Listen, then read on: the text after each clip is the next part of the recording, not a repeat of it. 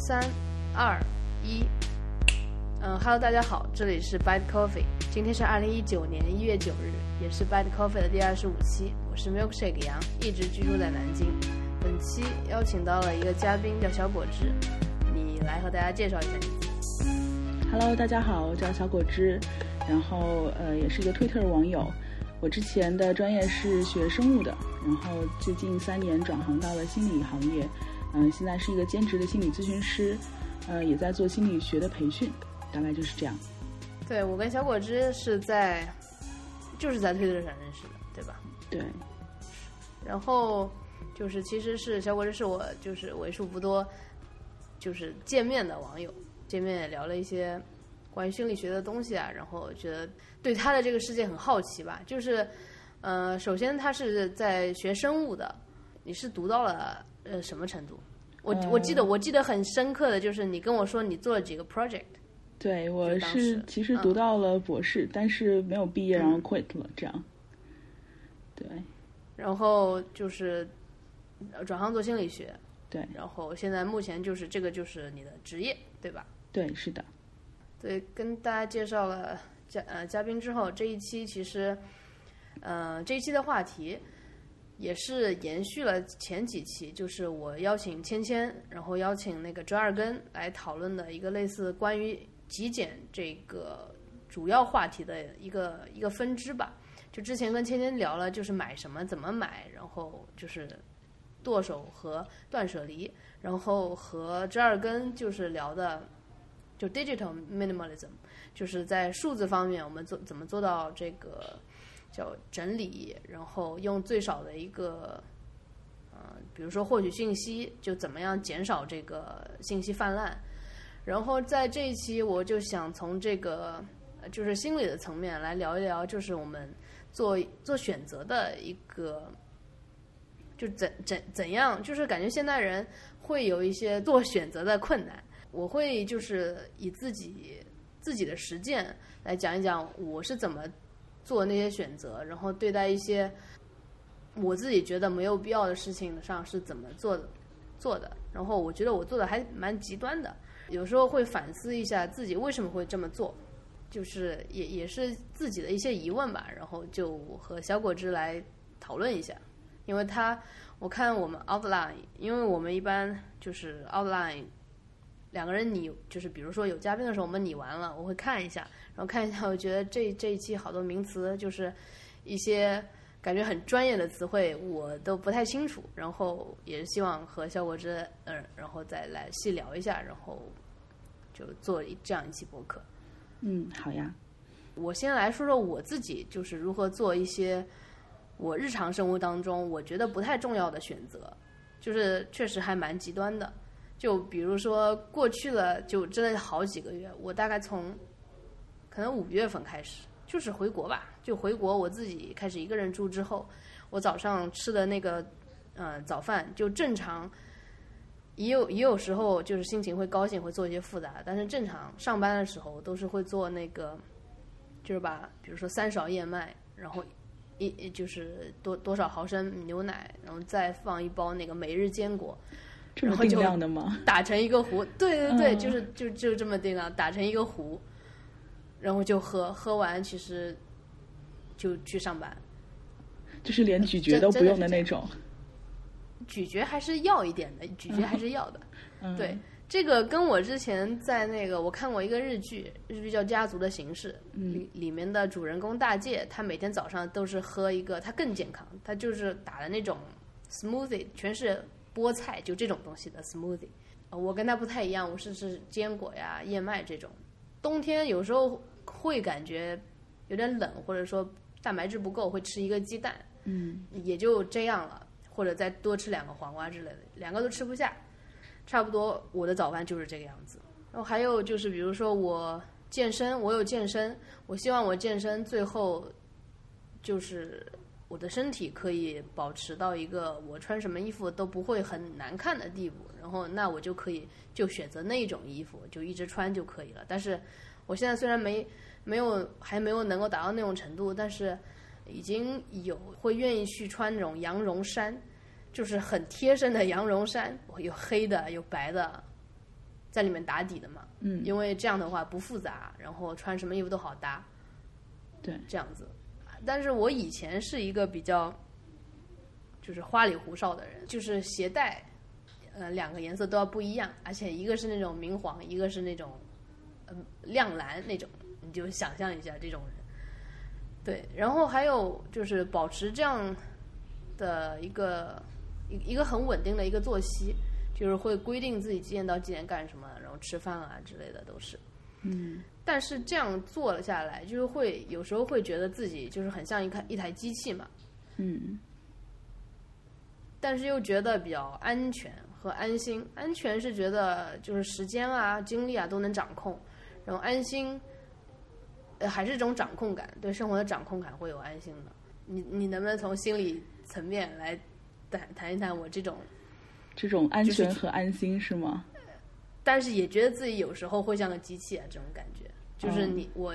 比如说天一亮，就是谁给我按了个键，然后我去打那些、打那些糊糊，然后就吃，然后规定时间怎么样，对吧？这样一种，但是这样是很节省时间。然后我很知道，我如果要省时间，我可以在哪里省出来，这是我自我对调节自己的一个手段，嗯，也是我做选择的一个一个方法。对，是这样，其实，在心理学上，对于这个欲望啊、选择啊、需求啊，有其实有特别多的研究。嗯，最早嗯在弗洛伊德的时候就提出来，人是被本能驱动的生物。弗洛伊德叫它利比多，利比多的意思就是任何引起愉悦满足的感觉。然后这种呃，弗洛伊德认为是这种感觉驱使了人去做他想要做的事情，然后有他想就是感受到的情感。然后再后来到人本主义的心理学家会认为，就是，呃，人的欲望本身就是人的存在，嗯、人的存在感就是，它是需要不断的通过我去需要，然后去满足来实现的。如果我，呃，眼睛一睁起来，我什么事什么选择不用做，就像你说的，我有时候觉得自己感觉像是一个机器。那我的这些选择到底是上面有更高等的生物帮我安排好这样做的，还是我 源自内心去这样做的选择？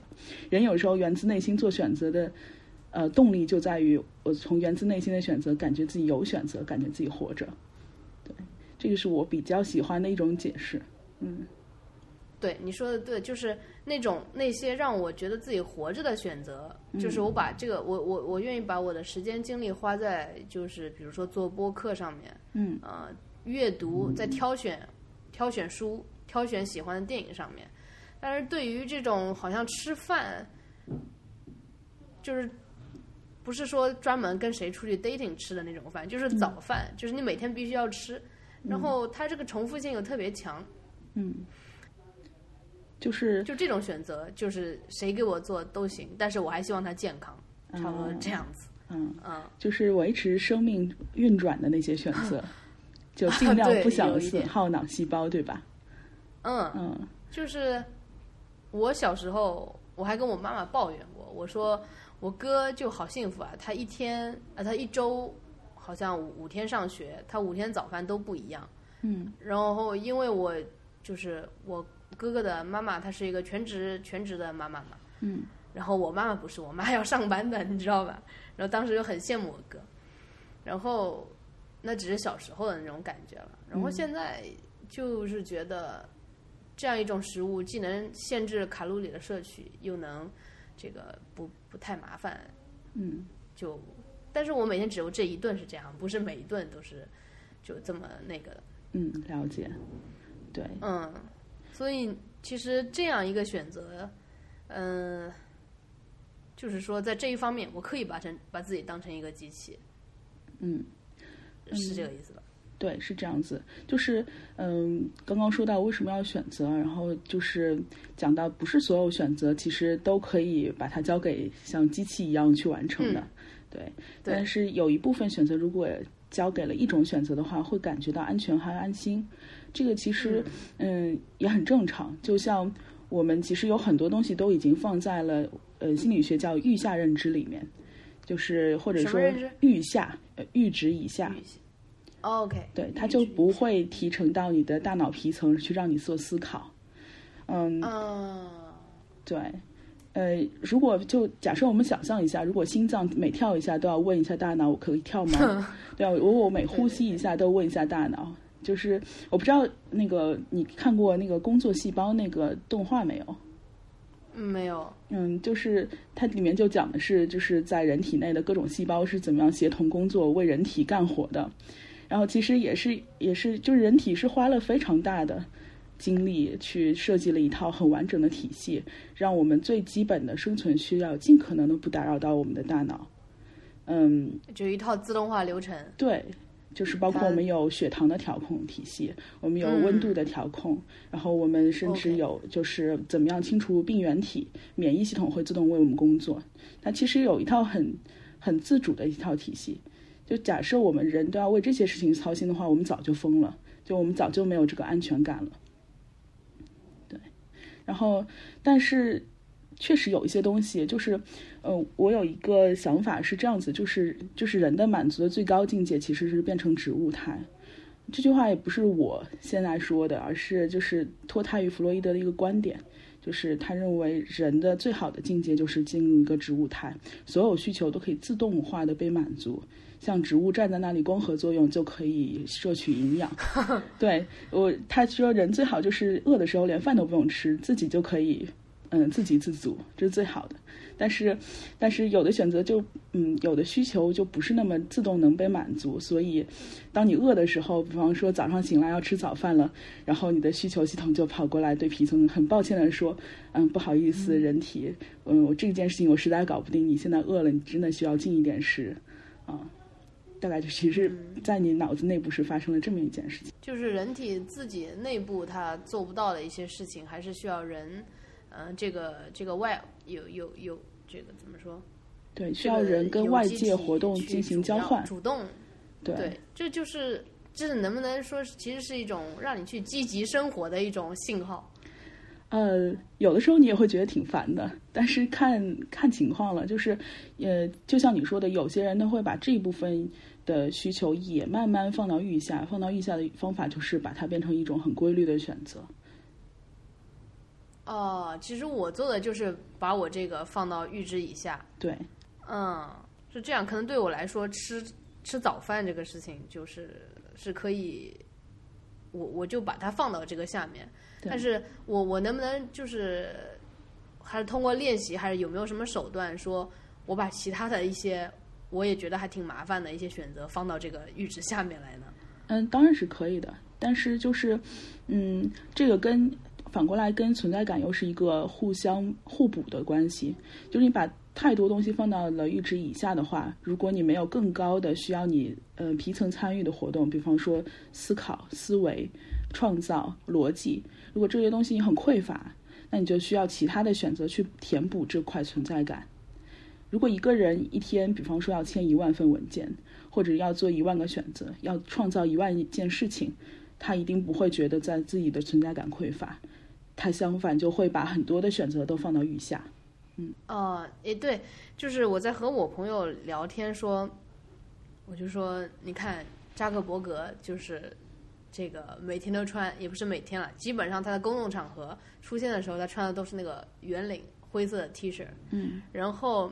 然后我同学，我朋友就说：“那很显然啊，就是如果扎扎克伯格是穿这样一样的衣服，他不愿意做这个衣服上的选择，这很容易理解。嗯，就是他每天你就就忙这个科技的事情、慈善的事情、假新闻的事情，嗯，对吧？对他来说，就好像就是完旁人是可以理解的。包括一些，比如说我我我想啊，我揣测，比如说爱因斯坦这样一个一直在思考，然后一直在思考宇宙比宇宙更大的世界的这种人。”他肯定就是在这些小事上面就就直接忽略了，随便吃什么都行，就感觉嗯，确实是这样。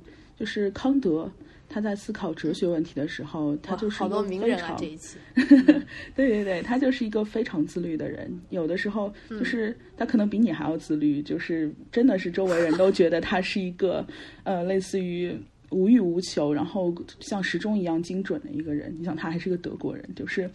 整个这种这种感觉就非常的自律，然后包括像牛顿，他也是终身未娶，就是很多这样的人，确实他会把更多的精力就投入到了一些高级思维过程当中。这么说吧，对对对，嗯，就包括那个达芬奇，嗯。之前看到那个文艺复兴三杰的一个特展，嗯。就说达芬奇他觉得自己唯一可惜的就是时间不够，嗯，还有很多事情，比如说把这个飞机造出来是，这样的事情等着他做，但是就是时间不够。嗯，对，达芬奇就是著名的坑王嘛，就是 其实都在，是什么意思？就是全都是草图，嗯，对，那个手稿上面对，就是坑王，啊，这个词嗯新学到的。说到弗洛伊德，嗯我感觉正常人可能像我这样普通人就就理解的是怎么自我、超我、本我这三个境界是吗？就是最一开始的是本我，嗯，也不能说是三个境界，但是弗洛伊德是把人分成了，就是，呃，你有这三种状态。呃，本我的话，他认为是简单来说就是动物性的那一部分，比方说嗯性欲啊，比方说各种欲望，呃，然后被欲望支配时候的人，其实就是被本我控制的那个个体。自我的话，弗洛伊德其实并没有，其实自我跟超我，弗洛伊德都没有特别呃明确的阐明。弗洛伊德因为他本身是一个心生理学家，然后他其实对本我研究是更深的，他最后才创造出了就是自我跟超我这两个层级去跟本我怎么样平衡，去解释一些现象。那自我本身，它是由他弗洛伊德的女儿，其实安娜·弗洛伊德更加就是详细的阐述了那自我到底是什么，它的功能是什么。现在到后来到自我心理学派就出来了这样一个学派，这个学派就认为其实自我的本质是焦虑。呃，自我的对他，弗洛伊德认为 弗洛伊德认为自我其实是平衡呃本我和超我的。比方说，本我说，啊、我今天太累了，我不想学习了，我想躺着。然后，那超我说不行啊，我我要做一个好学生，我要学习。然后这时候自我就说，哎，你行了，你俩都别闹了，你躺着学习吧，就这样干了。嗯，对，就是自我其实是做这样一件工作的，弗洛伊德认为。然后到后面可能自我的功能就会越来越多，包括像怎么样去做选择，这是自我表达自我感的一种方法。就像我们刚刚说的，跟存在很有关系。然后为什么自我跟焦虑有关呢？因为存在本身就是一种焦虑感，我们有一种存在的焦虑。嗯那当然，这个太太说说太远了。但说到自我，就是它本身就是跟这个选择有关的一件事情。嗯嗯就是如果按照现在就是神经科学去解读弗洛伊德当时的本我、自我、超我这个观点的话，也是有一定的科学依据的。就是神经科学发现，在人脑当中其实分为三种脑，一个是可能大家都听说过的一个叫爬行动物脑。爬行动物脑就是连爬行动物都有的那个，是在脑干和小脑那一部分啊负责。你是说人人的脑袋可以分成三个部分，还就说是三种，就是其实这种划划分都是人人为的嘛，但是可能是三种职能吧。对，就跟进化关系也有进化进化远近也有关系。就第一个是爬行动物脑，嗯，你说，嗯，嗯，你说。我我的疑问就是，比如说咱们两个，嗯就是你可能是属于其中的一种，我也是其中的另外一种，或者同一种，是这个意思吗？哦，不是，就是这三种脑啊在大脑当中同时都存在，只不过你看你的哦行为是被什么支配而已。哦哦哦哦哦，对，然后就是比方爬行动物脑，就是脑干和小脑，它控制你的呼吸啊、心跳啊、血压呀、包括性欲啊这些，跟生物更底层的生物的基本需要有关的。嗯，我们今天说的这个选择，大部分是跟边缘系统有关，就是我情绪上来了，嗯、我需要需要爱的关怀，呃，我需要吃点什么好吃的，呃、我需要挑选一件漂亮的衣服，就这种，嗯，可能是跟边缘系统有关。就说的再具体一点，它其实跟那个一个叫扣带回的东西有关。扣带回的东西，现在研究认为是跟就是人的自律是很相关的一件事情。嗯，然后再往上一层就是新的就是皮层系统，就是在大脑前额叶这个地方，呃，它主要是是是这个，对对对，然后它就主要是处理一些呃思维呀、逻辑呀，然后语言记忆呀这些东西。嗯就是很认知层面以上的东西。对，就是假设你要做一个选择是我要去读哪一所大学，那这个选择可能涉及到的东西太复杂，那这个选择就是会发生在皮层，你会去列这个选择的优缺点。比方说我去这所大学有哪些优点，那所大学有哪些优点，然后去比较，这是一个很很理性的选择。那假设，嗯，是一个稍微不那么所谓重要的选择，比方说我要不要买这件衣服，或者这东西闻到好香啊，我要买买了吃，这种选择可能就降到了边缘系统这个地方去做选择了。然后一个很重要的控制你这个选择的一个部件就叫做杏仁核。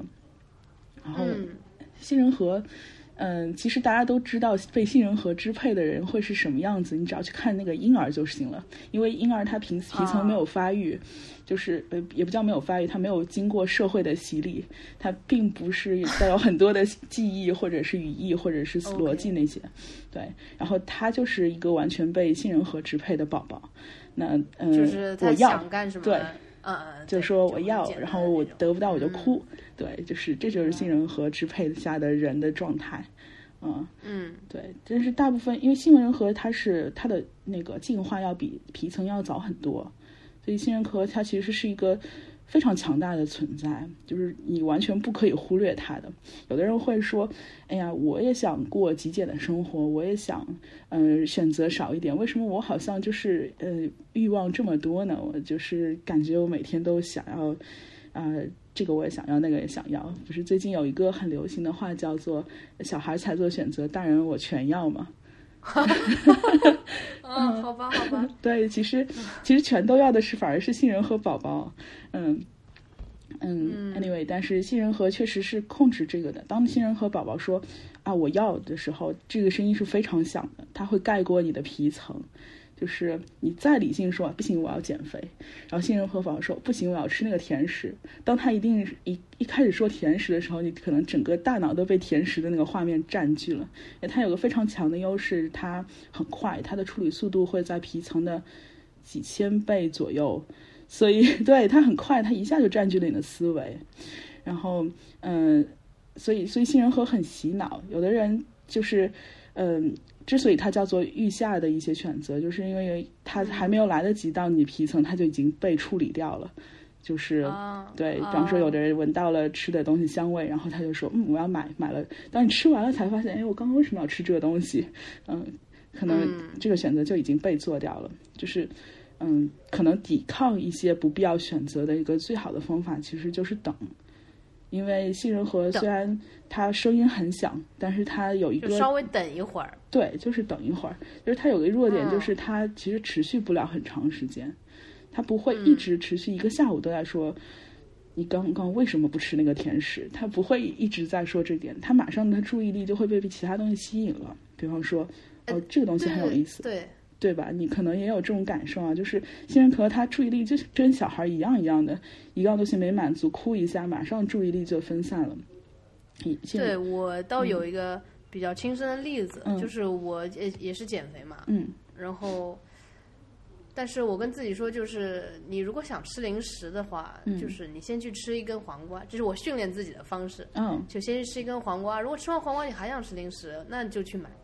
然后，呃，但前提是我们家是不不储存不储存零食的。嗯，如果我吃完黄瓜没有什么感觉了，觉得哎就还好，那就不用去买了。嗯，呃，就是对，然后大部分情况下确实吃完黄瓜就觉得零食也没什么好吃的，那继续干其他事情吧。然后出门买还挺麻烦的。嗯，但是如果我吃完黄瓜还是想，嗯，就是想吃东西，然后我还愿意去出去走走，大概十分钟买一包零食，那我真的会就就买了，那吃完也不后悔，这种感觉，会自己给设自己设一个一到两个限制，对，就是呃障碍障碍吧，嗯，对。是不是就是这个等的概念？对对对，这个其实是一个非常好的行为训练，真的就是 已经无意识中做到了这样一点。就是杏仁核它就怕等，如果一旦等的话，你马上皮层的思维就会追上杏仁核。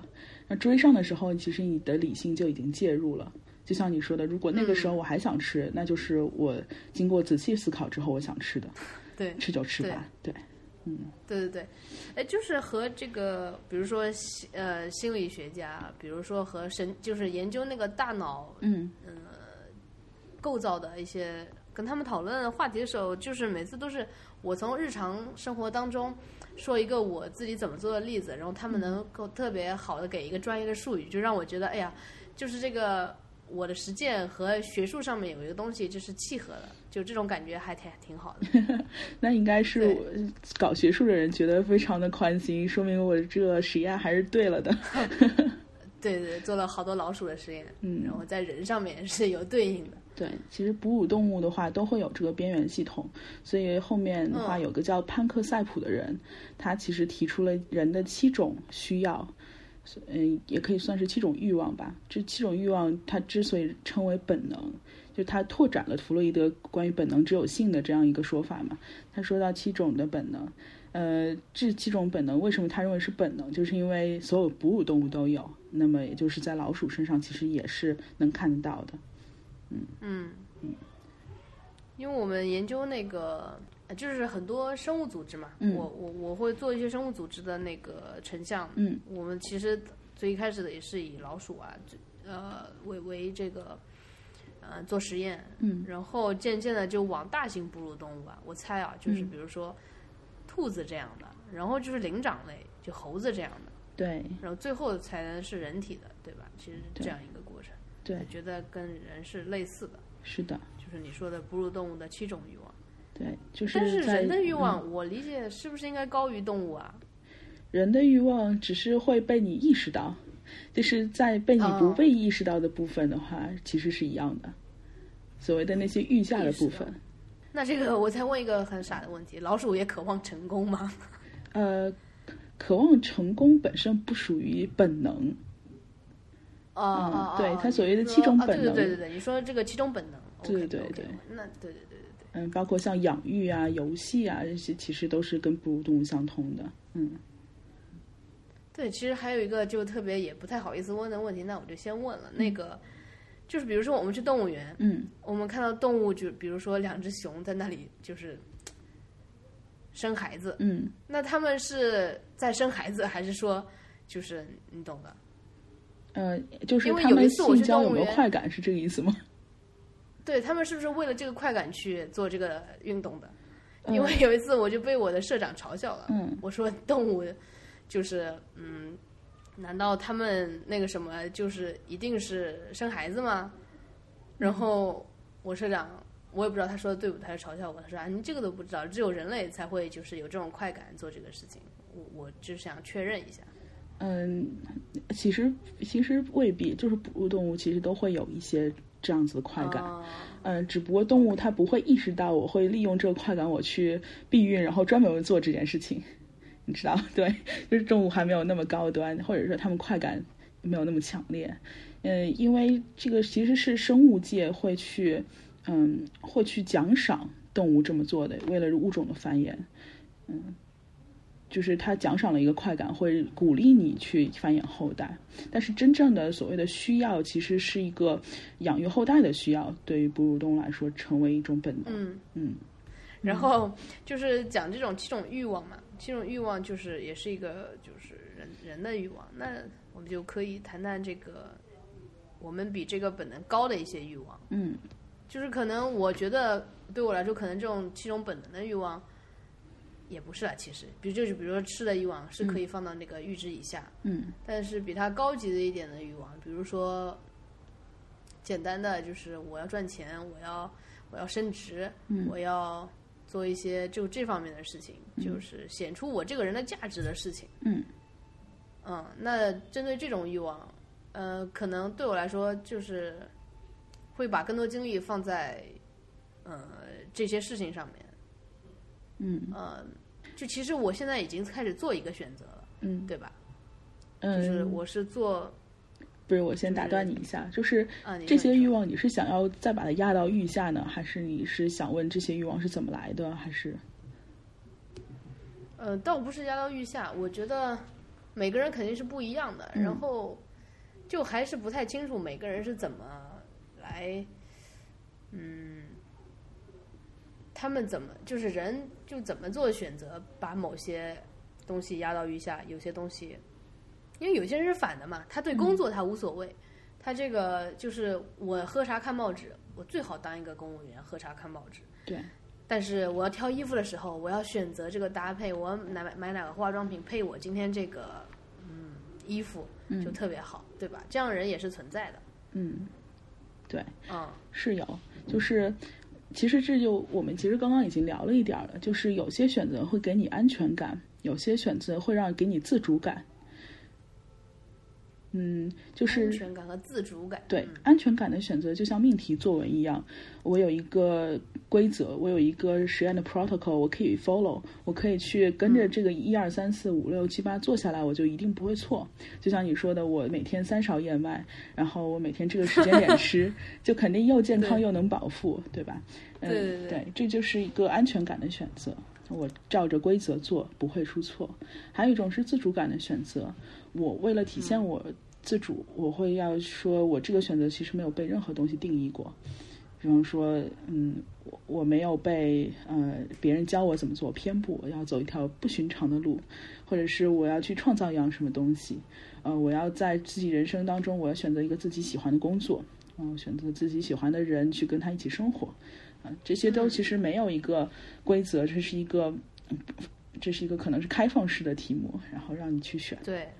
那每个人其实都需要这两种选择，就像你说的，有的人他把命题作文放在了吃穿上，有的人把命题作文放放在了工作上。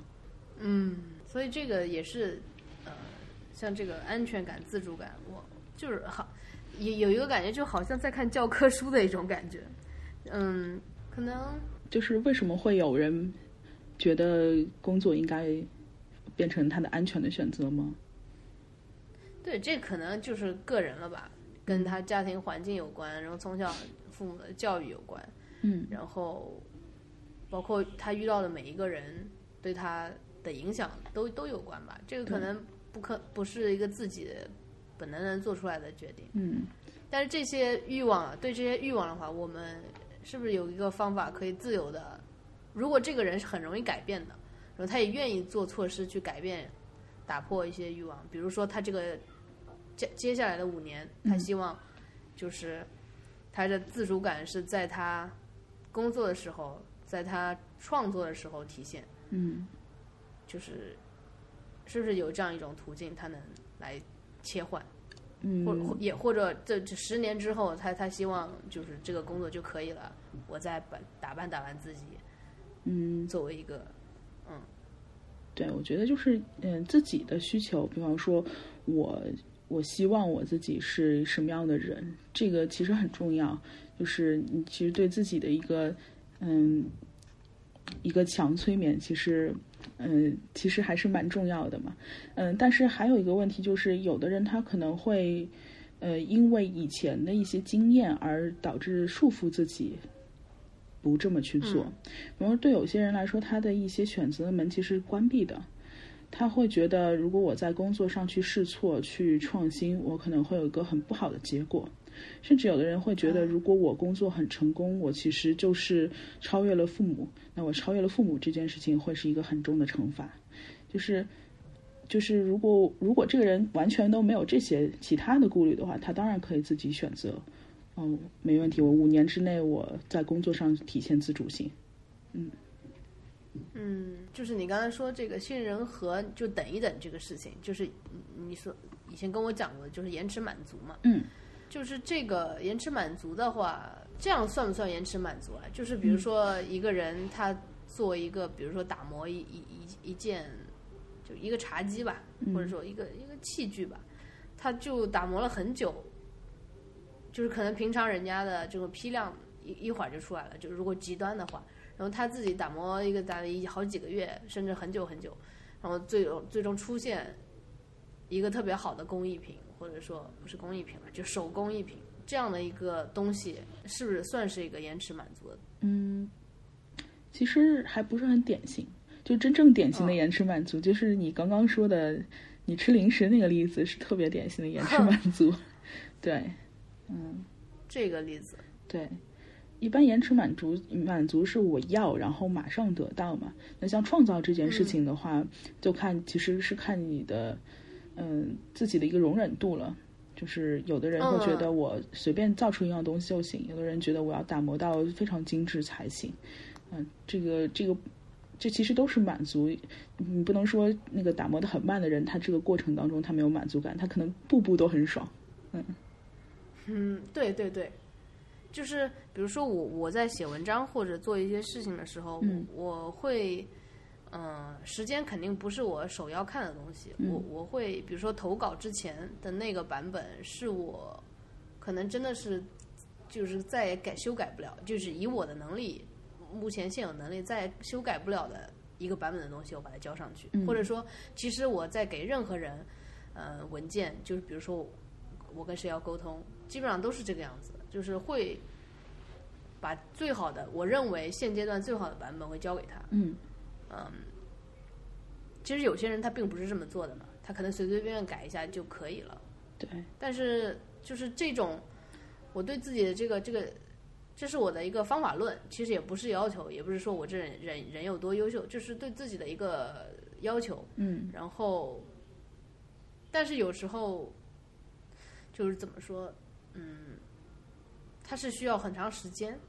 对，这个就是也是你说的，是不是不是很典型？但是我感觉，嗯，你做这件事情的时候会有痛苦吗？哎，说实话，有的时候是的。嗯，主要痛苦是在什么时候呢？嗯，其实痛苦是在就是知道哪里有提高，但是当下的时候感觉想去玩，就是这种痛苦，啊，就是知道哪里还可以改嘛。嗯然后可能这个地方一改，那整个文章可能结构又要变化。嗯但是当时可能别人拉你出去玩呢，嗯，然后别人可能我还要录播客呀，还有这些事情要做，对，就是可能也不是玩，就是也要录播客，嗯呃，也要做其他喜欢做的事情，就是这样子。嗯，那就又回到其实是我们之前说的本我、自我和超我的这三者的关系嗯当中了。呃，本我说我其实还有其他的东西等着满足呢，你怎么可以让其他东西被延迟呢？然后超我说不行啊，我我对这个东西态度就是这样，这是我人生的一个设置。超我相当于是准则嘛，你我不达到这个准则，我难受。那自我就只能说了，好，你俩消停一下，呃，我我先帮超我把这部分改一改，然后本我你今天就稍微延迟满足一下，嗯、明天我会补偿你的，嗯，就只能这样了。嗯，对，差不多，差不多是这种感觉。对，因为这个跟我确实小时候的一个习惯有关，就是以以前每次放假之前，就是都是先写作业。像这种七天的长假，我前一天晚上，比如说九月三十号的晚上，嗯，和这个四月三十号的晚上，都是我小时候狂做作业的时候，我会把七天的作业全做完。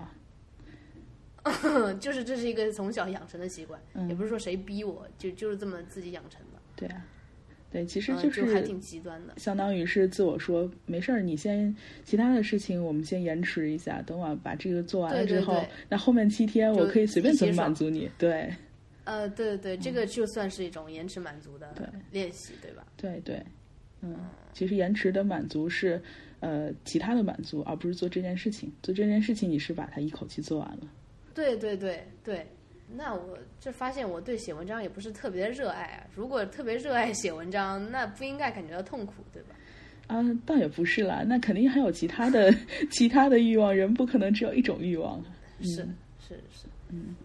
或者说，如果要做一个很好的科学家，那其实那是所有的这个都是放在呃搞科研这个事情上面。对，确实也有人会，就是真的是一睁眼醒来，只有这一个对就只只想这一件事情。嗯嗯，对，那那确实挺酷的，然后人也很肯定很少很少这种人在。嗯，很少。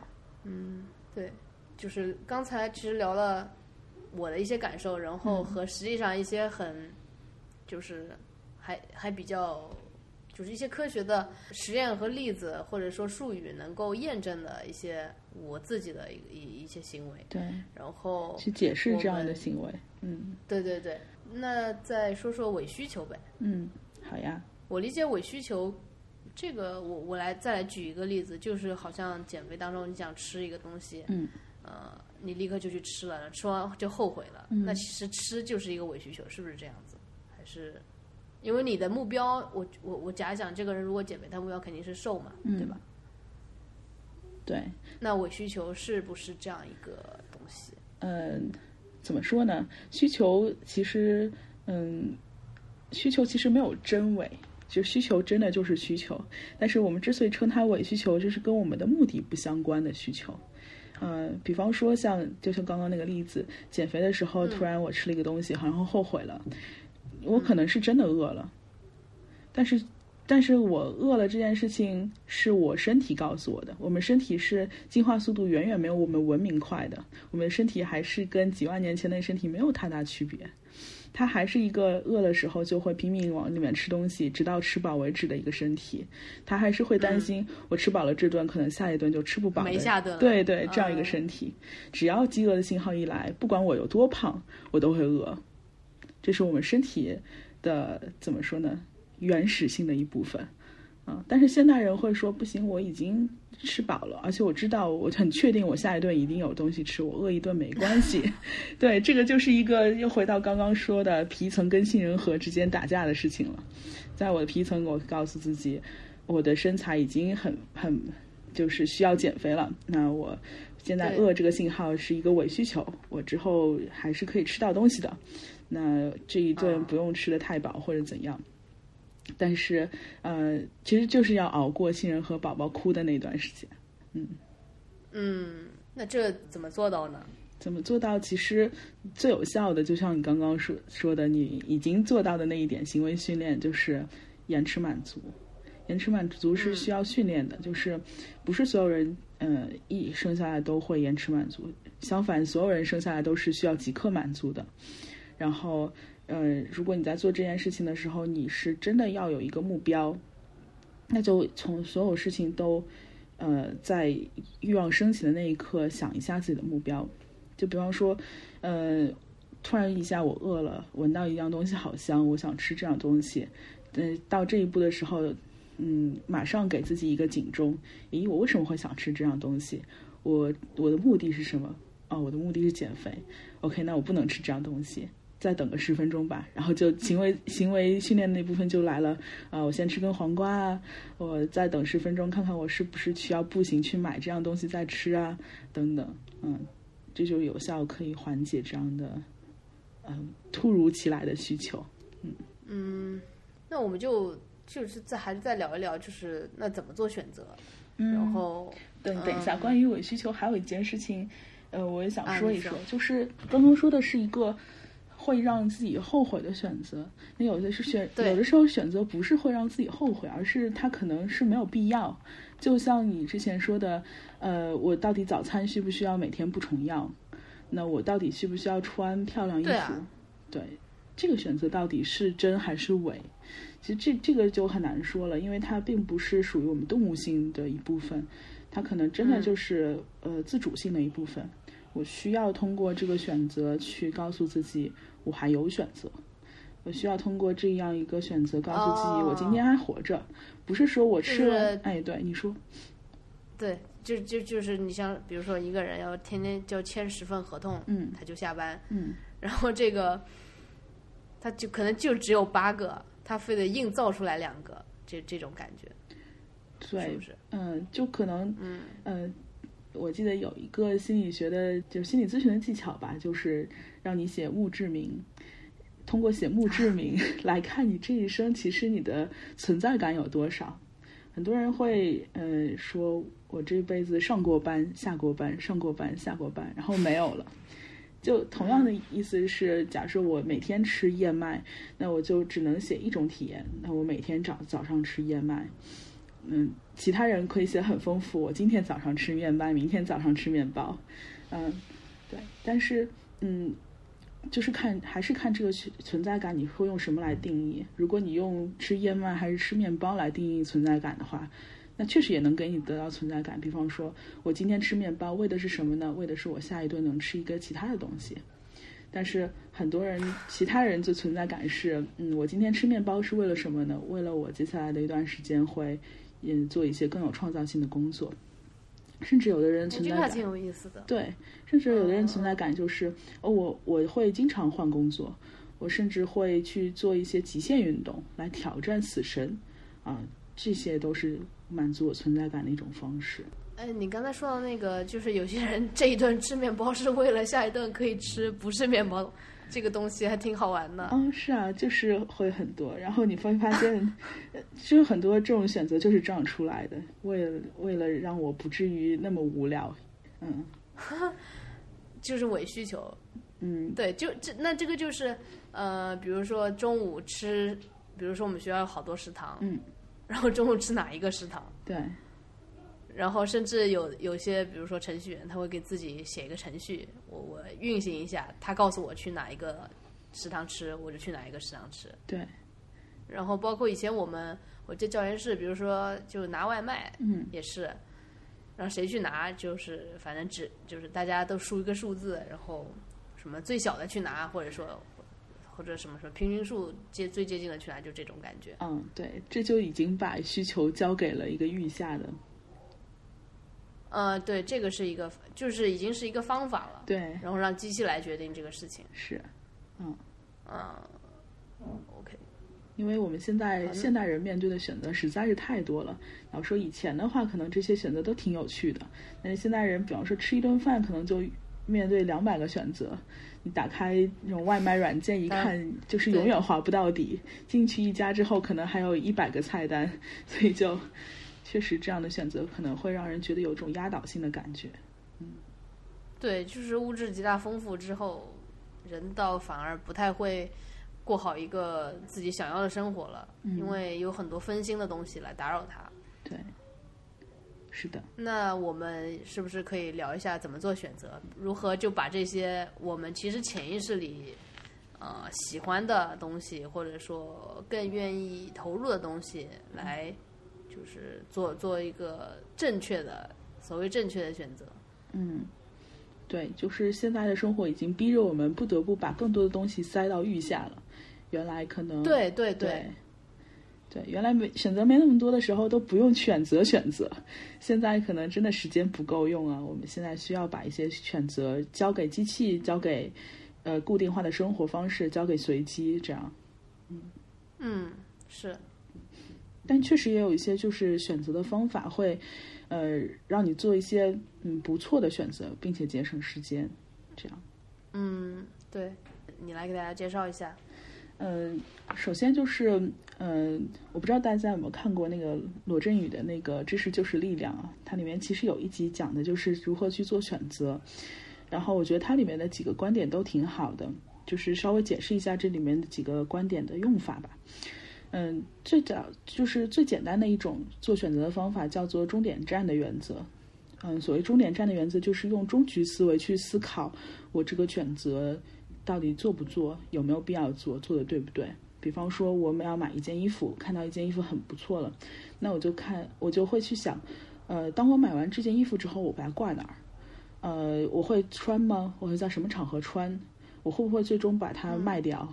用二手卖掉，或者我是会不会最终，呃，半年都不穿一次？用这种倒推的方式去看自己会不会要做这个选择？嗯，或者对我我来插，嗯，你说，来插插一句，嗯，对，买衣服这个事情也是，嗯，就是我那天还想，我说当我觉得我没有什么衣服穿的时候，那是真的没有衣服穿了，嗯，呃，然后其实昨天就去买了两件外套嘛，嗯，呃，然后就是还有跟。讨论一个很好玩的事情，就是为什么扎克伯格能穿圆领 T 恤，嗯，然后一直穿，因为加州的天气好呀。然后这个就是我在加州生活过嘛，然后我也是，我短袖可以从冬天穿到夏天，嗯，然后再穿，就是就是春夏秋冬都可以穿短袖，然后只是穿不同的可能厚外套这种会那个一点。然后我就想，在一个四季分明，就比如说南京这样的城市，南京今天下雪了，就好大的雪，下雪了，天哪！嗯，对，就是覆盖的很很还蛮好的那种雪，嗯。然后就在这样一个城市，嗯，就是其实上海也是，就到了某一个季节，街上穿什么的人都有，对，有的人穿短袖，有的人穿这个羽绒服，嗯。然后就是这样一个季节会。就怎么去买衣服，怎么去，我肯定不可能就就像扎克伯格这样很简单的穿短袖，嗯，对吧？就是这种，他逼着你去做一些，你因为要适应天气，对，嗯嗯，要去做，那肯定要比他多做这些选择。嗯比如说我大衣要有几件，我的呃秋天了，嗯、春秋衫对，还春秋衫这种有有几件，嗯然后嗯，然后夏天短袖有多少，还有这种。其实我们可能天生的，因为地理原因，我们就要比扎克伯格多做一些选择，嗯，是的。是不是？对，但是如果你想在这些选择上省时间的话，就是可以用到这个终点站的原则。因为我买这件衣服的目的是什么？哦，御寒，那么我就去找御寒的衣服。嗯、其他的，比方说特别漂亮的，但是不太御寒的，我就不考虑了。嗯，就是它会帮你节省一定的时间。嗯嗯对，当然，还有一种就是在挑，比方说，嗯，关于个人品味的时候，可能更节省时间的一个原则，其实叫指南针原则。就是有的人会发现，呃，我穿蓝色最好看，我穿收腰款最好看，我穿呃那个齐膝的大衣最好看，啊，这已经是被已经验证的经验的话，那他就只买这一种。对，我买这种是最保险的，嗯、也不能叫只买这一种，就是按照这个原则去买。嗯，不会出错。对，嗯或者是，就是我之前想了，就是比如说健身，健身到一个就比较好的呃身材，然后穿什么都不会很难看，嗯。这样也行吧？这样其实是对自己的一个要求。对对，其实指南针原则说的就是以不变应万变。呃，因为指南针指指南，哦但是你会发现在未知的土地上的时候，它比地图有用。嗯、因为我、嗯，对我只要照着一个哦方向去走，我一定能走出去。的地图，你可能还会转向，一样的道理。当然，如果我是一个呃，我不知道接下来我要穿什么衣服，这是一个未知的领域，那我就用指南针的原则，我我有定好了一个原则，比方我只只买收腰款，那我就去只找收腰款，那我最终一定会选出来一件我想要的那件衣服。嗯，OK，包括我就是第二个，对对对，包括我把自己的身材固定到一个就这个尺码的，至少我不会在网购的时候对尺码上面会再有疑惑，会不会有退货这件事情都不会考虑了。嗯，对，这也是时间的一个方向。是，然后，但是第三种的选择原则可能就跟穿衣服没有什么太大的关系了，就是，呃，嗯当然如果硬要用穿衣服做比喻的话，可能也行。这个第三种原则叫做金丝雀原则，嗯，这个原则，嗯，它的典故在于就是，嗯，早年在就是。呃，瓦斯工人在做下井作业的时候，他们那时候没有那个很好的探测器，所以其实并并不知道什么时候会有瓦斯泄漏。嗯，然后他们知道金丝雀对这个气体泄漏特别敏感，所以就那个带一笼金丝雀下去。如果看到金丝雀晕了或者死了，就知道气体泄漏了，那就赶紧出警，这样可以保命。那所以金丝雀原则就是设置底线，然后选择我能接纳的那根线，然后只要在这个线以内，我怎么做选择都 OK。一旦触碰了这根线，那所有选择都叫停。其实是这样的一个原则。嗯就这个原则，我觉得，嗯，它是相当于画了一条线，然后这个可能以上的都可以，或者说这个线以下的都可以。对我就我就想到了做实验的时候，嗯就经常比如说我们对准一个光斑，嗯我希望这个光斑在哪个哪个位置，嗯我需要通过一个验证实验，或者说一个实验就是，呃，就是准确的告诉我这个光斑在不在这个位置。嗯比如说我加一个反射镜，看看能不能就这时候光过来，能不能在原路的返回去。嗯如果原路的，当然这是一个标准的镜啊，就是这样。嗯如果能原路返回去，那可能说就是准值的一种状态吧。嗯，就是用用一个测试，就是很很明确的呃实验来证实我现在这个状态，嗯呃，是不是我想要的那个状态？嗯，相当于就是一个对照组嘛。嗯，啊，对，生物学家上线。对，然后就对是对对对嗯，其实金丝雀原则有些地方会很好用，就是在一些嗯、呃本身就是一个很开拓性的选择的时候，它会很好用。呃嗯嗯，我们之前说到，就是选择有那种给你安全感的，你可以固定 follow 一样东西去去完把它完成的，也有那种嗯、完全是体现你自主性的，其实没有呃东西可以让你照做的。金丝雀原则就是对于第二种选择比较好用。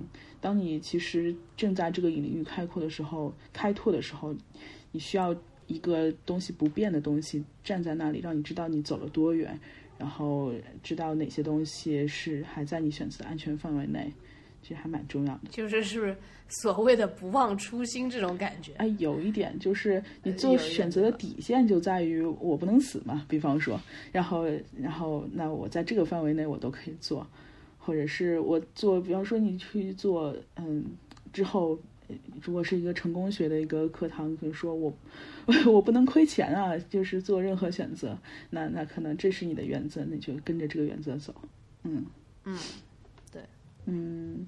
还有最后一个做选择的一个方法，其实就是像扎克伯格那样，呃，只穿一件衣服，然后我们就把这个选择原则叫做白衬衫原则吧。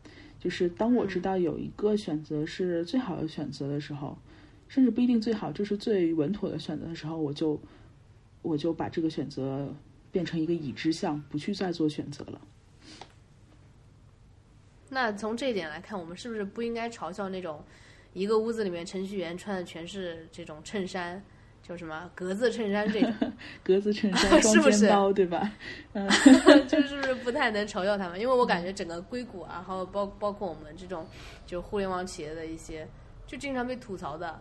嗯有时候会觉得，哎呀，这个有什么好吐槽的？然后，对吧？就是人家可能真的是认真码代码，嗯。然后你们非要把这个就他们这个群体感觉看得跟那个怪物一样。是，当他的原则在于嗯。码代码、节省时间的时候，白衬衫原则一定不错。但如果他的终点站原则是要找到女朋友的话，啊，对对对对对，对。嗯，漂亮，嗯，对对对。然后这几个，嗯，哎，你刚刚这个说的好，就是看他的，对，其实其实就是，嗯，哎，对，因为但是大众就是就是来说他们的这些人，就是不是要跟他们过日子的嘛，嗯，对吧？对，他只要他女朋友觉得，嗯，这个代码编得好，然后这个人也 OK，穿着啊，对对对，那就行了。就是我我感觉是整个就是有一个社会舆论啊，或者说嗯，会嘲笑这种格子衬衫，嗯，对，就很没有必要了。你又不做人家女朋友，你又为什么要在人家穿着上面来是架着人家？是女朋友可能用的就是金丝雀原则，只要你不家暴，你干什么都 可以。对对对，嗯是这种感觉。嗯嗯，我要在这几个选，就是这这几个原则里面游刃有余，或者说遇到事情的时候会想一想，那还是要自己来抵抗这个信任和宝宝，是不是？是不是还是要这样子？对，其实这里面讲的这四种做选择的原则，都是降低焦虑的那种，是尽量让你少做选择或者少在选择上纠结。嗯，这个就默认了选择是一件不好的事情，就是你要抵御你信任宝信任和宝宝的这样一种呃冲动或者诱惑。但有的时候其实选择也没有那么不好，就是嗯，就是像自主性的选择的时候，该做其实也要去做，只是。刚刚上述的这四种，其实只是给大家一个能够把选择焦虑降到最低的一个方法。对，嗯，就呃，我在训练自己这个吃黄瓜这个事情上面，嗯就是一开始会觉得跟自己说，就是说，嗯，不如我们来试试看，嗯就是吃完黄瓜你会怎么样？然后结果给我给给给到我的结果就是吃完黄瓜，然后就是就不想吃了。然后今天整个训练呢还比较有效果，一天一天一天，包括一个月一个月一个月这样下来，嗯确实有效果。嗯然后我觉得就是还挺欣慰的。嗯然后以后再去碰到这样的选择，就会告诉自自己，就是，呃，你看，就是试了一下有用，然后，对，就是当下我去拿黄瓜的时候，那肯定是，嗯、有一种内心的冲突在的。嗯但是一次一次的经验告诉我，嗯，就 OK，这样做之后还挺开心的。嗯然后，嗯，就是差不多这种感觉。对，就你会发现人真的是一个非常作的动物。嗯，啊，对，对，我发现是是这样。是，就是当你嗯、得不到的时候，然后你也会难受，你得到的时候其实也会难受，这是这是一个很难很难的平衡。就就有一个美剧是《西部世界》嘛，然后它其实它的设定是那个游乐园里面的所有人都是假人，那些假人如果正常人可以花很大的钱去到那个假人乐园里面，呃，在里面你无所不能，你什么都可以做，你可以烧杀赢抢掠，什么都可以，然后。但是其实这些来到西部世界这个乐园的人并不开心，因为他们最后会发现，我虽然什么都可以做，但是我做这些事情的时候，我就成为自己欲望的奴隶了。其实我并不自由。嗯，自律让人自由。对，嗯，但是自律到极致呢，又让人不自由。你会发现，我一点选择都没有，我人生是那么的固定，我就是我一点自主性都没有，我所有一切都在按照规则做事情。所以，其实人就是特别作啊，就是只有在我想要的东西，我可以通过努力得到；我不想要的东西，我可以通过努力去克服。只有这两种情况下，人才是开心的。人就是一个奴役自己的过程，然后或者说训，还是说训练自己的过程。其实，然后他通过训练自己得到一种快感，是这样吗？嗯，其实就是人的自我在发挥最大功能的时候，是人最快乐的时候。就是当我被本我支配或者被超我支配的时候，我都不快乐。也就是说，超我是超我就是像社会规则。嗯，或者是规范内心的戒律这些，嗯嗯，对，本我就是内心的欲望嘛。当我被欲望控制，或者是被外界的条条框框控制的时候，我都觉得不自由。我只有在通过自己的努力去达到一些事情的时候，才觉得自由，那才觉得快乐。对。对。对，就是对。的就就就有点像是，嗯，如果一样东西太容易得到了，我也会不喜欢，一样的道理。对，我觉得你这个说的，嗯，对，所以其实就是心理学上有一个假设，就是假设，呃，上帝对那个西西弗斯的惩罚是，就是他可以把那个大石头大石头推到山顶，因为西西弗斯的惩罚是你要推那个大石头到达山顶的之前一刻，他又会重新滚下来嘛。呃，所有人都觉得这是一种惩罚，但如果把这惩罚拿掉，西西弗斯真的把大石头推到山顶，会发生什么呢？你觉得会发生什么？就就，嗯，他可能开心一会儿吧，然后再去找其他的事情做。对，他就开心那一会儿，然后看看风景，我发现自己很无聊，很无聊。他甚至可能把石头推下去再滚一次。对，嗯。呃，前几天看书的时候，就是有这么一段，他说人可能去品尝一些，比如说，就是你吃羊肉，嗯，你第一次会就会觉得特别特别好吃，嗯，我连续让你吃六顿，你肯定觉得就一般了，或者甚至觉得恶心，嗯，但是如果你去学一个小提琴，嗯，一开始就特别困难，很难上手，嗯，然后上手上手着，然后可能要好几个月，你掌握了这项技能，技能之后。你就是还开始创作，其实那种感觉，这种开心是就是比较无穷无尽的，嗯，因为可以创作再去做其他的，基于这个来做更多的事情，嗯，对，然后那这个吃其实就是一个本我的东西，嗯，然后嗯嗯，无论是小提琴这些或者其他的钢琴，都是一种呃自我的，对，它实际是一种自我功能，对吧？对。自我功能包括有防御啊，有焦虑啊，也有创造，这些都可以让我们有自我功能。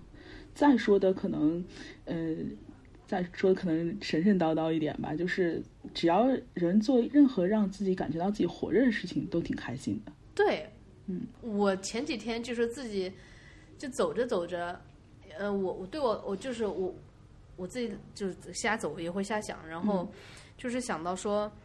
我好像做的这一切的努力，都是让我去体验一种自然，体验自然的感觉。就比如，好比我去搞科研也是，它是一个无限接近自然的一种状态。它是可能永远达到到达不了自然和这种这种就是有生命力的东西。嗯，就是我感觉科学只是在无限的接近他们，用公式，用一种规范方法。实验装置来模拟，来来怎么样这个自然？但是我的工作，然后我的其他的这种都是培养这种感官，然后去感受这个自然，或者说感受生命力。对，就像你说的，活着。对，人其实是一个嗯体验的一生嘛，这种体验很重要。对嗯，对所以也不能说那些，呃，我要去吃好吃的，我要买好的好看的衣服，我要去呃收集各种化妆品，这本身不是一种体验，这也是一种体验，当然会给人带来快乐只。是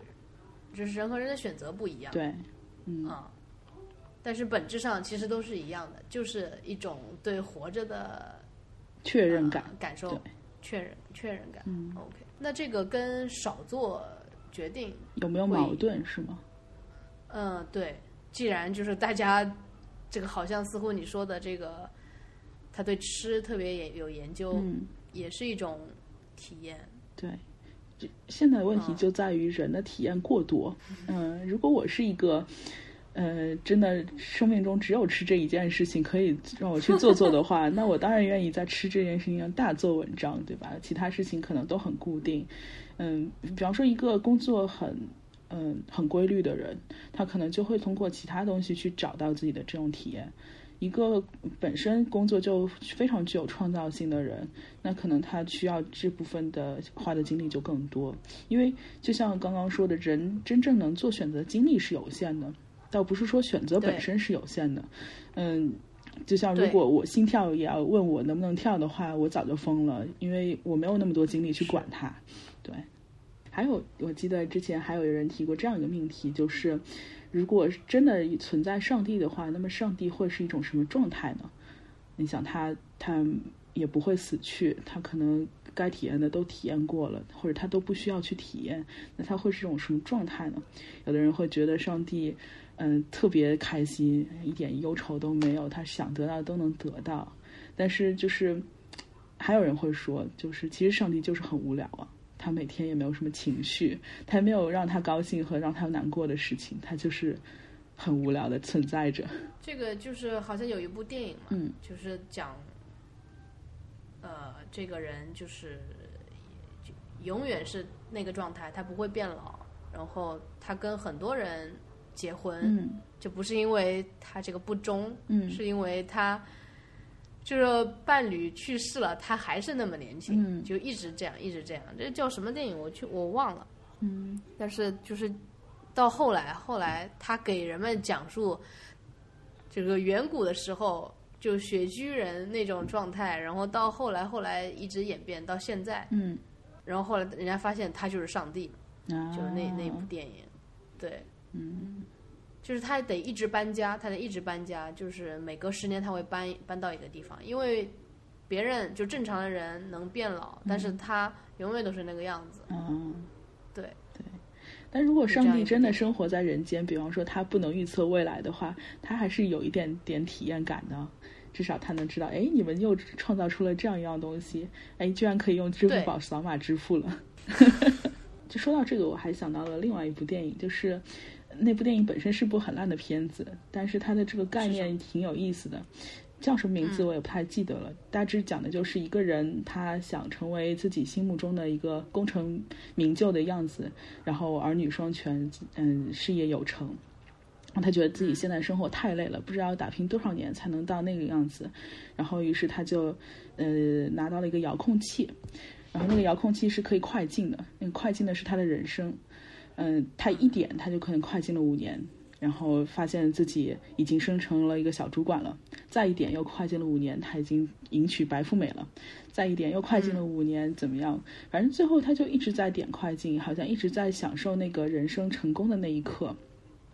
但是他可能就点了几下，就走到了那个自己最想要达到的那一刻，就是呃儿女双全，然后事业有成，然后有很多钱。但是他发现那个时候自己已经六十岁了，他再按两下他就死了。然后，嗯、然后他发现自己身体也走不动了，然后各种地方有疾病，然后他也不知道该怎么跟自己儿女相处。然后他会发现，嗯嗯，其实这件事情如果是这样得来的话，他一点都不快乐。同样也是在讲，体验才是就是人存在感的最重要的部分。对你说到这个，我还想引申一个嗯话题，就是说有没有某一刻是你人生中你就是人生赢家了，就是你就是那个特别厉害的那个人，你想成为的那个人。嗯然后在那一刻以前，你是在爬山；在那一刻以后，你是在下山。就是在我的认知里面，或者说我的价值观里面，我觉得没有的。嗯就是每一刻、每一天，我都尽量去去生活，嗯然后以我的一个状态，我觉得应该到达的那种地方，那种感怎么说，上进也好，那是呃去去生活。嗯我真的不希望我的生命有一刻是最厉害的时候，我最希望的时候，什么儿女双全这个这种，嗯，就是我觉得不该有这样的时刻。对。理论上不该啊，就是因为一旦有这个时刻，嗯你真的一点欲望都没有的话，可能剩下来就只有死亡一件事情了。对嗯，但是确对，实，理论上是不该，嗯但是我们总是能听到周围的一些人说，嗯，比如说是是这样一个场景嘛，男生跟女生说，嗯我们现在不要在一起，我们不结婚，你给我十年，然后我十年之后就怎么样，然后我们就在一起，啊，就这种事情感觉还比较多呀。他会觉得他三十岁或者是甚至四十岁的时候是他一个经济稳定，然后是他一个比较好的状态，甚至就是房子有了。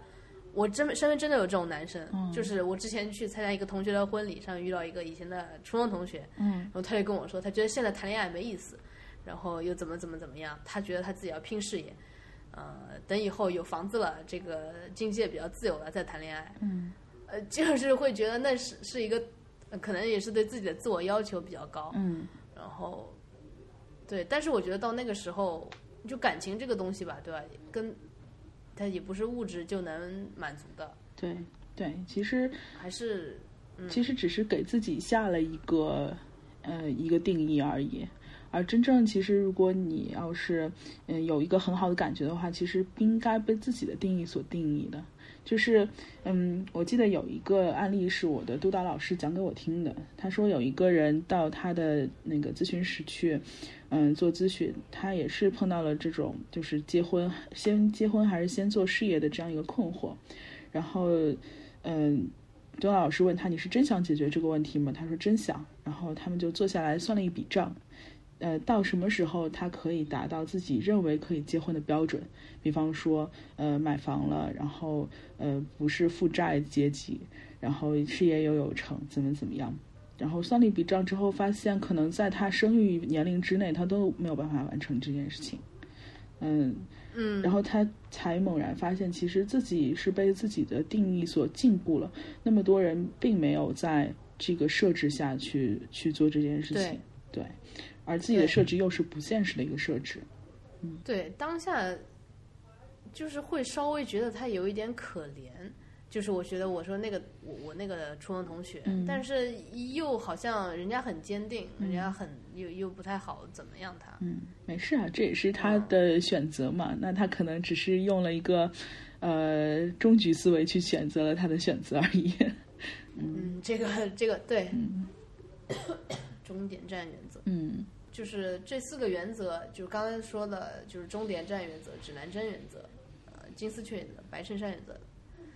我我之前看 outline 的时候确实不太明白，但是现在好像，对，就是还是比较一目了一目了然的。然后这几个原则，就像你说的，是缓解一种做选择的焦虑。对，然后在大量实验啊，不是实验啊，是在大量的就是亲自的、亲身的去体验，然后实践嗯之后，呃，会对自己有一个更好的把握，或者会越来越明白自己是什么样的，然后自己自己更倾向于做哪些选择，自己是开开心的，对，对吧？这个整个迭代的过程，我觉得是比较还比较重要的，就是实践，然后去感受，对。然后再反馈，是的，这样，嗯，那那那下面就是是我有，比如说有一直以来的一些疑问嘛，嗯。就是比如说，呃，刚才说的，那似乎这个问题已经有了答案了。就是我的问题是，就是有没有这种所说的欲望守恒定理？嗯就是我在不同的几个领域，比如说，如果在吃上面欲望少的话，是不是在其他上面就会补足？嗯。呃，这样一种疑问。对，其实就是补足的是你自己的存在感。但是欲望本身并不守恒，欲望本身是一个我满足了之后还会有新的东西会让我继续满足的这样一个一个设定。就人好可怕。对，嗯，对。而且欲望它其实这边说，嗯，说差一点啊，就是欲望可能会慢慢的指向虚无。就像人一开始他的满足感是生存，就是地里种出庄稼，种出粮食，我吃饱了，那我就满足了。后来人们的那个满足感就越来越指向虚无。所谓指向虚无，就是比方说我要开小汽车，我才满足。然后到现在我不用不用开小汽车，我戴个 VR 眼镜，我模拟开车，我就满足了。甚至我坐在直播间里，别人给我刷小汽车，我就满足了。对，就是你会发现，其实现代人的欲望很奇怪，跟生存已经没有什么关系了。嗯，呃，这就是其实是一个欲望不守恒定律，就是当我的一些基本需要被满足的时候，一些另外一些需求会变得更加迫切，而不是那些需求就减弱了。明白？嗯，对。OK，对。但是我们确实有一个东西是守恒的，就是我们面对选择的处理的精力是守恒的。嗯嗯。所以这就这就必须经历到取舍了，就好像跟人类这个无限探索大自然，这就是整个人类的一种嗯欲望。对，就是如果人类没有这种欲望的话，他都没有探索性，也没有好奇心了。对啊，对啊，对啊，对对对对对，是的，是嗯。还有的一个疑问就是说，你刚刚提到一个状态，就是。最好的，你觉得最好的一个状态就是植物态。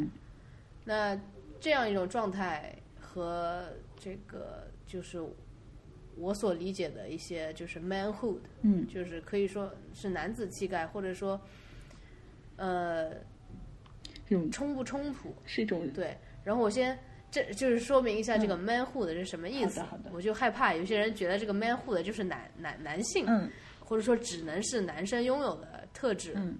嗯，不是这样的，在我理解不是这样的。嗯，因为这个 manhood 这个词被大众接受了，就是比如说这几个特性在男生身上可能多，或者说在以前的时候男生身上可能多，但是大家就把这个称作 manhood。对。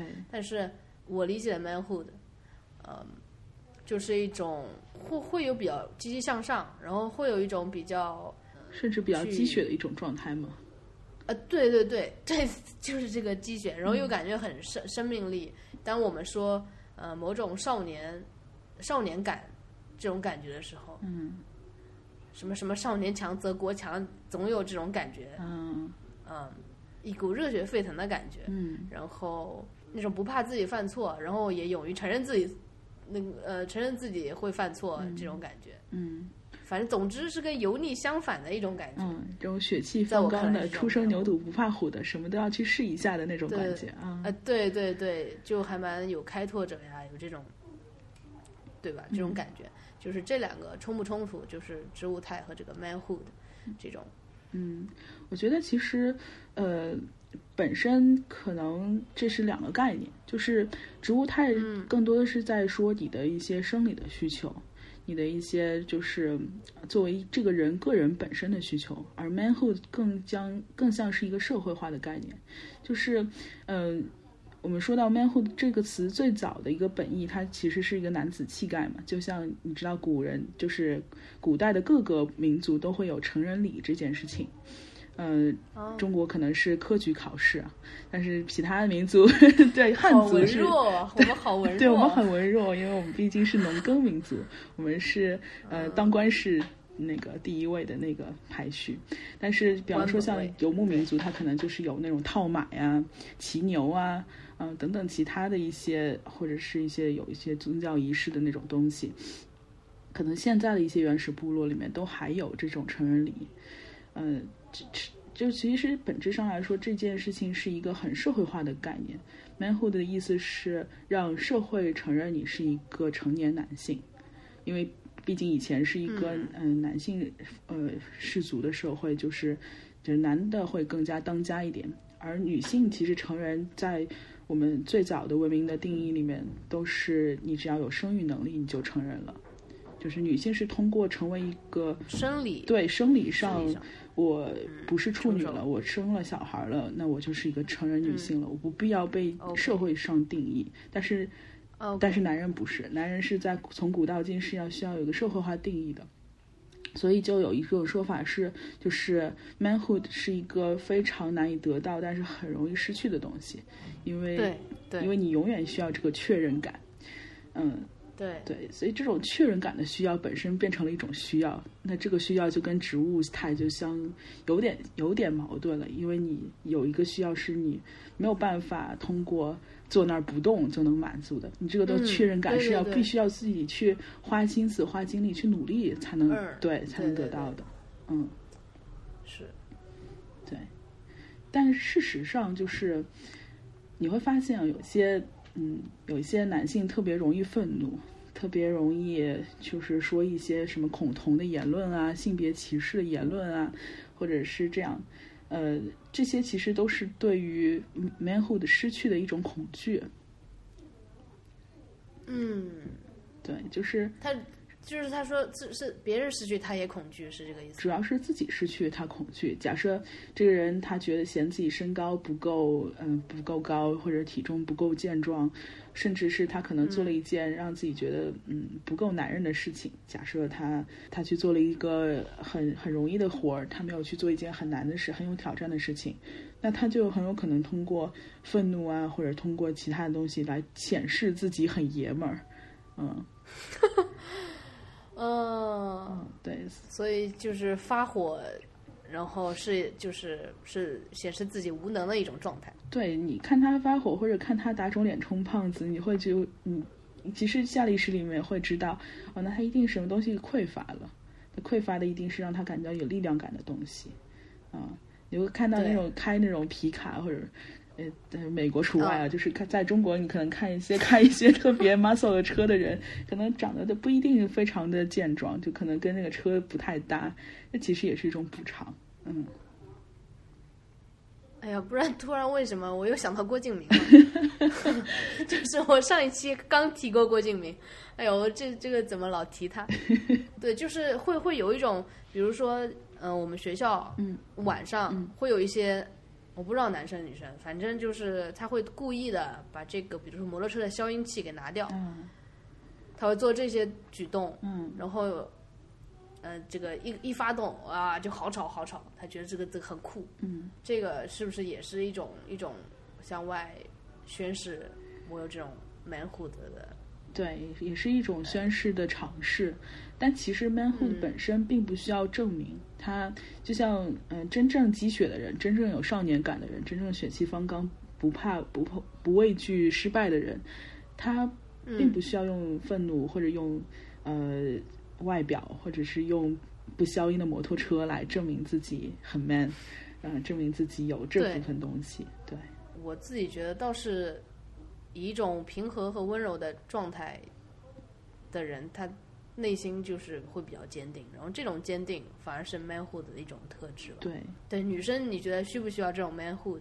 我觉得现在社会越来越需要了吧，因为对于女性的定义，现在也早已不是你是通过一个成熟男性而成人的了。就很多对女性的定义，还是你需要是一个成功的女性。嗯、它可能不仅还体现在你的工作选择啊，你的这些嗯不怕畏惧、不怕失败上，可能还体现在你是不是一个好的母亲啊，呃，你是不是一个好的女主人，你是不是一个有一个当家的能力，就是。其实对女性的要求是更复杂也更高的，我觉得在现代社会当中，尤其在女权，嗯，被广为告知过犹不及的时候，对，其实女性丧失了很多自己原来有的特权，因为她宣示了自己的权利之后，必定少少了一些特权。嗯比如说哪些特权？就比方说，呃，以前女子要三从四德，以前的女子你没有没有办法控制丈夫只娶你一个人的时候，呃，其实丈夫也是没有办法轻易跟你离婚的，这是他的特权。嗯，那你说是那种古代的夫人那个，那不是小妾，小妾不是可以离的吗？嗯，对，就是你是一个夫人的时候，嗯你虽然没有办法控制你的夫君去纳妾，但是你的夫君也不可以擅自跟你离婚。休妻，对，不能不能擅自休妻。对，就 OK，就就同样的，其实权利和义务本身就是一对一对，你不可以说我要你一心一意的对我，但是我需要你现在要跟我离婚的时候，还是要对簿公堂，要要赡养我父母一辈子，这是不可能的。嗯。那怎么说到这里了？这个其实关于，对对对对对，就是还是说这个植物态和 manhood 嗯其实就是两个概念，然后嗯，对但是因为、呃这个 manhood 是一种感，嗯、对，就是因为植物态更偏个人，而 manhood 更偏一个社会化的概念。社会对，嗯。所以人就会有一些超出生理本能的需求，比方说要证明自己，要成功，啊、要比别人过得都好等等，可能他就有这些需求，这些是超出他的动物态本身的需求了。嗯。嗯，植植物态还是动物啊态？植物这是超出了他作为一个动物本身的需求。呃。动物的、呃哺乳动物的，对对。OK，嗯，那可以可能说，从这方面说的话，一个追求 manhood 的人更需要进入到植物态，是指他嗯。他的选择的经历可能更多的在于自己的呃社会属性方面，所以生物属性方面的更重要压到了余下。哇，这一期其实其实聊到现在，我脑子是一个还蛮就是比较烧脑的一个状态，嗯。就是我有跟着你的思路去理，就是想象我自己呃就是日常的生活，嗯。然后里面就是做每一个决定，呃，会怎么去做，嗯。然后因为我觉得我自己，我我我感觉就是你跟我聊天聊下来，你会不会也觉得我这个人就好像，确实有时候确实蛮像一个机器的，就是我能控制自己到哪里我就到哪里了，嗯。就是我有做很多事情来试图控制自己，来嗯、就是训练，就是 training 嘛。嗯有跟自己玩这种游戏，比如说最近就这两天，呃，又在做一个，我每天就规定自己十点半上床。嗯，对我看到你微博上有打卡。对、嗯我，但凡就是有些时候发现自己老到十一点半之后睡觉，嗯而且第二天又很难受的时候，我就会给自己做一个这样七天，就连续七天十点半之前上床。嗯然后久而久之，就是会营造成一个十点，就是这是一个特别好的事情，是我十点半上床会让我感觉，比如说六点钟到家，我就会开始做正事，因为我觉得睡觉的时间不早了，嗯。嗯、还有几个小时我就要睡觉了，所以我现在要抓紧时间做一件事情，嗯。然后其实很多事情就能很快的完成，就拖延会就很少。嗯。然后这是这个方面，然后在这个比如说回家是玩，因为有电视，然后其他的东西，然后你还是工作这方面，我会先把电脑打开，嗯我会告诉自己说没事，电脑先开着，我不一定先工作。但是你吃完晚饭之后，你不自觉的走到电脑站，你打开一个东西，你就被它吸引，比如说我就开始写文章了。啊，呃、对我就是会给自己设很多这种圈套来训练自己，然后我感觉这些东西是不是很多生物学家会对小白鼠做的事情？呃，行为训练确实就是一般来说，嗯，因为行为训练的那个就是行为主义治疗的开始的鼻祖，他开始做的实验就是白小白鼠的实验，包括巴甫洛夫给狗做的实验，其实都是动物实验。然后 对所以行为主义的人都会说，那之前有一句很很著名的话，就是给我一打婴儿，然后我可以把他通过行为训练训练成为律师、医生，也可以训练成为小偷和强盗。对他，他认为就是先天的气质啊，包括、呃你的本我什么这些都不重要，刺激和反射才是最重要的影响人行为的东西。而且行为训练其实在很多地方都被证为是有效的，包括像嗯、呃以前的对成瘾的治疗啊，包括一些现在的儿童治疗，其实都是行为训练，包括有奖励的行为训练，还有行为契约，还有一些惩罚或者奖励奖励和惩罚的联动，没有正反馈和负反馈。就是会把小孩当成小动物一样去，因为小孩真的这个治疗会更加有效果。你去跟他聊本我、超我，他肯定不懂，对吧？嗯，对，但是但是像我，嗯你说。你你先说，啊，我说就是因为这个都是，比如说其他人嗯。对这个孩子、对这个人做出了一个刺激，嗯。那我是对自己做的一个刺激，嗯。或者对自己规范一套行为，嗯。那这个又怎么来说明呢？这其实是一件就是更好的事情，因为本身规则制定者是你的话，你会在在遵循规则的同时，呃，嗯，除了讲成这件事情以外，还会给自己增加自主感。自主感，我们刚刚说了是一个会让人感觉开心的事情，嗯是的，其实本身就是一个正反馈了。嗯，对，每次做完一些事情的时候，会觉得嗯，对自己很满意，就是把自己训练的还不错，就这种感觉，就会觉得又很分裂，你知道吧？这种说不上来。分裂在于但是我觉得想让就是自己这么机械吗？还是怎样？这样，嗯，分裂是觉得好像就是你自己一个人，你是把自己拎不起来的，但是就是好像我又是自己的上帝，但是其实现实当中我的认知水平也就在这儿，你明白吗？嗯，就会觉得 分裂出来了一部分自己在控制另外一个自己，是吗？对对，嗯没有那么严重，嗯只是说会。因为就是做一些事情会让我达到一些目标，实现一些目标，嗯嗯然后这是我实践得下来的一些东西。嗯，对对。其实我觉得，就是可能是跟你的工作也有关系吧，就是你工作给给你太多的创造感。然后，其实像做科研这样的工作的话，本身其实没有一个条条框框可以去走，你是一直要在不断的试错的过程当中去工作的。你如果经历了白天这么多个小时的这样子的工作的话，晚上给自己一些确认感是一件很好的事情啊。嗯，我今天就是要看看自己能不能在十点半以前睡觉。呃，我有一个鲜艳的 那个预言，那我完成了这个预言，这是一件多么开心的事情。嗯对，另外就是，嗯，人有一个很好的境界，就是从心所欲不逾矩。嗯，这就是中国老话也这么说嘛，就是，呃，我我要在我想的范围内做我想的事情，但是我所有做的事情都不会超过这个事情的规则。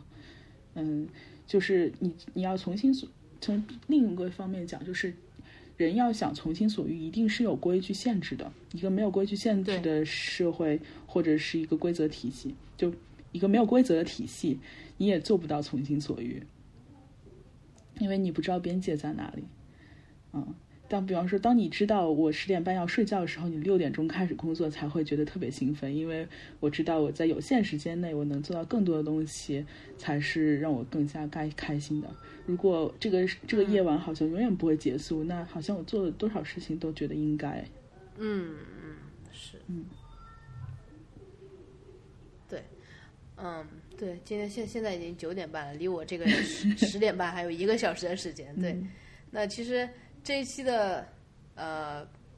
嗯，我觉得如果听众有跟我跟我们的思路走下来的话，我觉得到这里真的就还蛮烧脑的。嗯，就我自己聊的都是还挺有的时候还要自己仔细想一想，然后就希望听众在听小果汁在聊的时候，会觉得这个心理学是一个确实特别，嗯、就是它特别就是把我们日。常生对跟人有关，然后把我们很日常的一些举动，会用科学的方法，然后很学术的这种感觉给你呈现出来的时候，你会觉得啊，哇，原来是这样，这种感觉。对，也会给人带来一些确定感。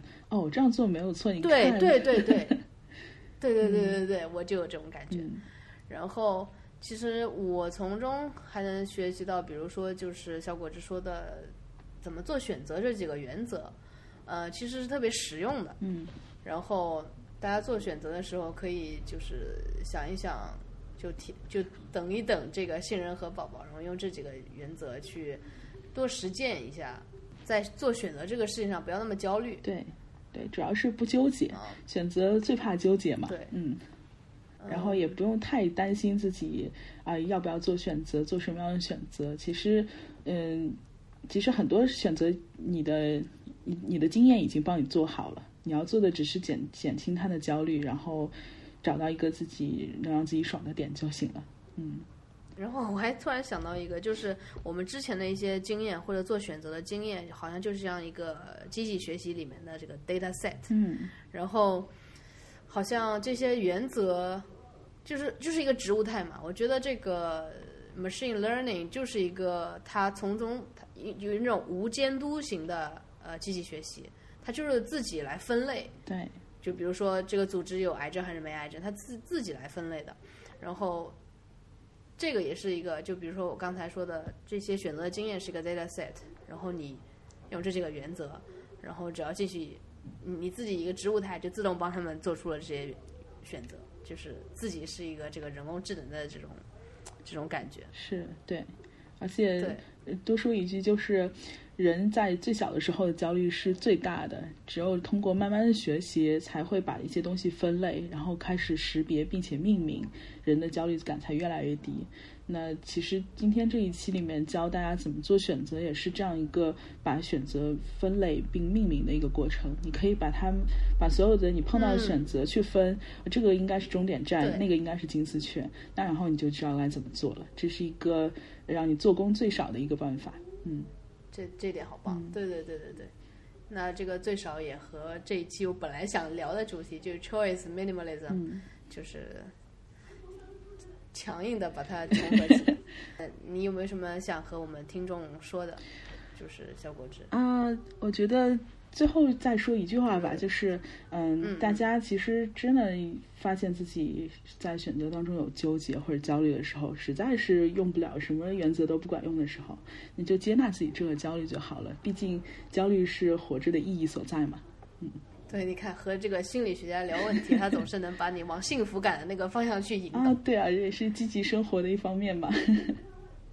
对，OK，、希望大家还是通通过听这个 Bad Coffee 也是能获获得一点，就是也也不是希望说得到多实用的东西，就是能听一些东西让自己感觉到愉悦，然后降低这种焦虑感。嗯呃，可能我自己做播客的初衷也是差不多这个样子。嗯，好，那就谢谢小果汁，嗯然后也谢谢大家收听这一期的 Bad Coffee。欢迎大家给 hi at bad coffee 写信，在新浪微博、Twitter、Instagram 给我们留言，地址都是 at 的考试。